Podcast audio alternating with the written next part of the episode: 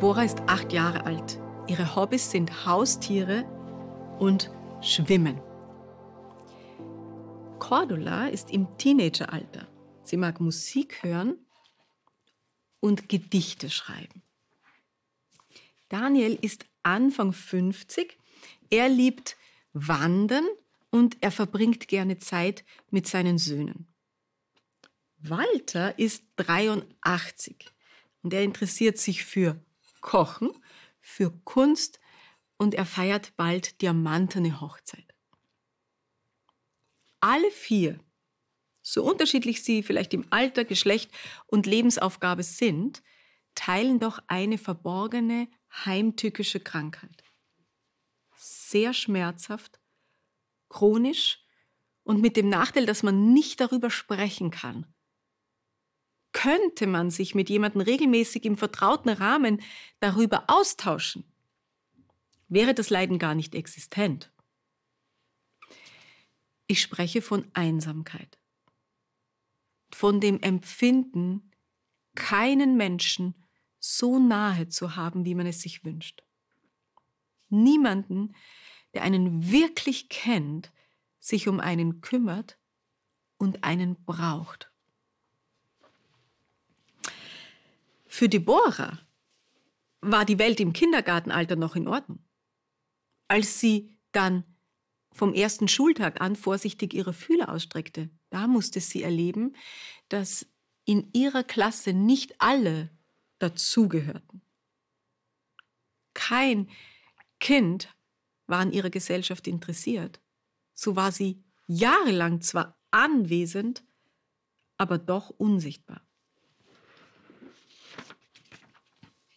Sie sagt, ich hatte nie eine Freundin und nie das Gefühl, dass jemand mich sieht oder mir hilft. So erinnert sie sich. Heimlich weinte sie sehr viel in ihrer Schulzeit.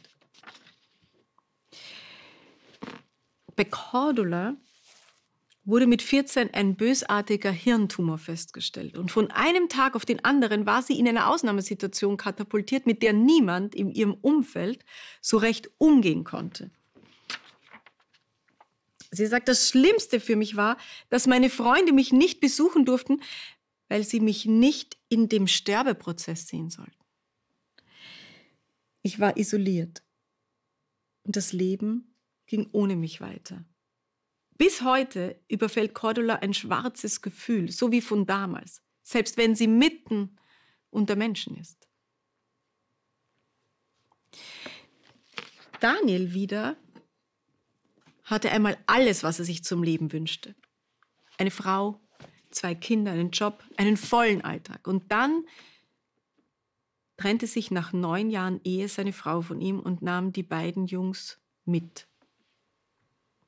Durch die darauffolgende Krise konnte er den Druck in der Arbeit nicht mehr standhalten und verlor seine Stelle.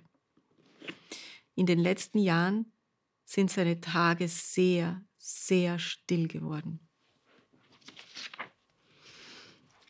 Er sagt, Einsamkeit bleibt fast immer im Verborgenen. Wer, wer möchte das schon von sich preisgeben, dass er einsam ist? Manchmal macht es mich hilflos und ich versinke im Selbstmitleid, sagt er. Und dann ist da noch Walter.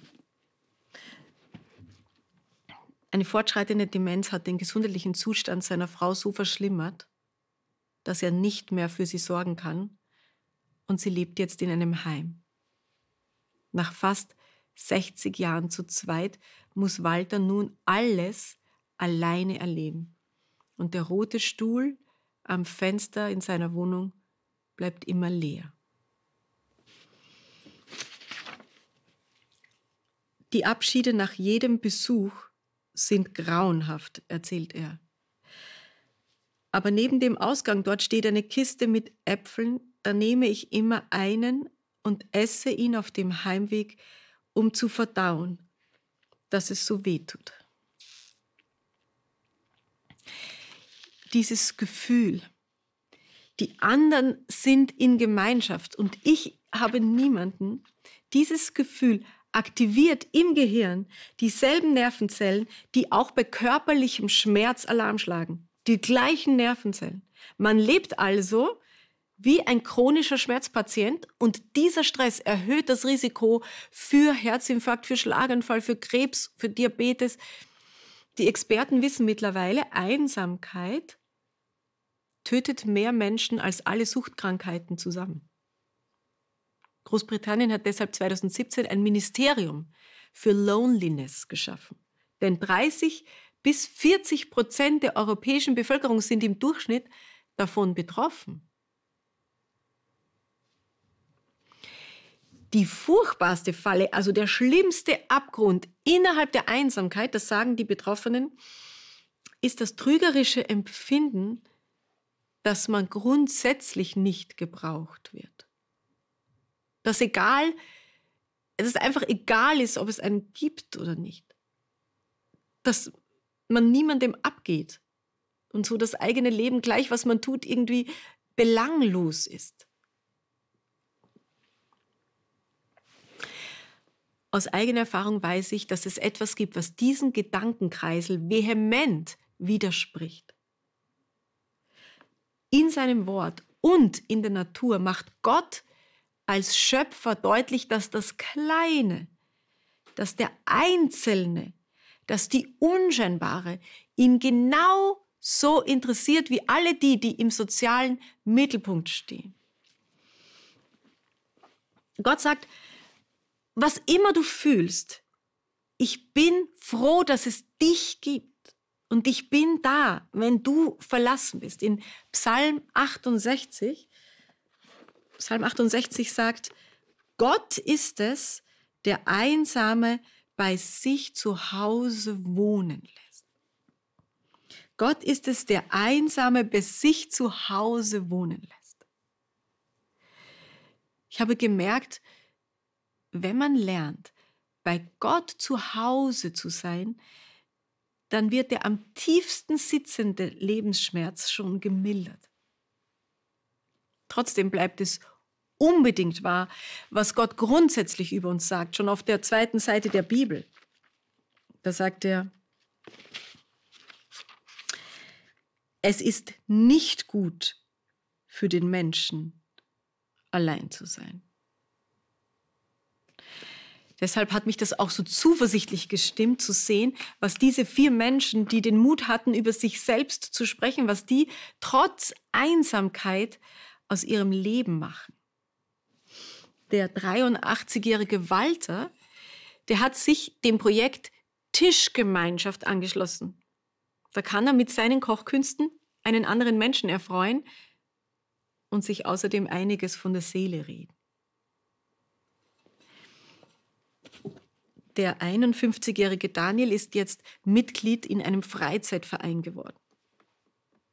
Die gemeinsamen Ausflüge, die verbinden ihn mit anderen Naturliebhabern und Wanderpartnern. Corinna, Entschuldigung, Cordula, die, die seit ihrer Teenagerzeit weiß, wie sich das anfühlt, wenn man einfach nicht dazugehört, engagiert sich heute in der Flüchtlingsarbeit. Und sie sagt, es tut ihrer Seele gut, anderen aus der Isolation rauszuhelfen. Und auch Deborah hat ihre Schulzeit jetzt hinter sich gelassen. Und sie bringt sich heute in einem Restaurant ein, wo sie zum ersten Mal richtig gute Kollegen hat und dringendst gebraucht wird. Auch für sie gibt es einen Platz im Herzen Gottes und auf dieser Welt. Shabbat Shalom.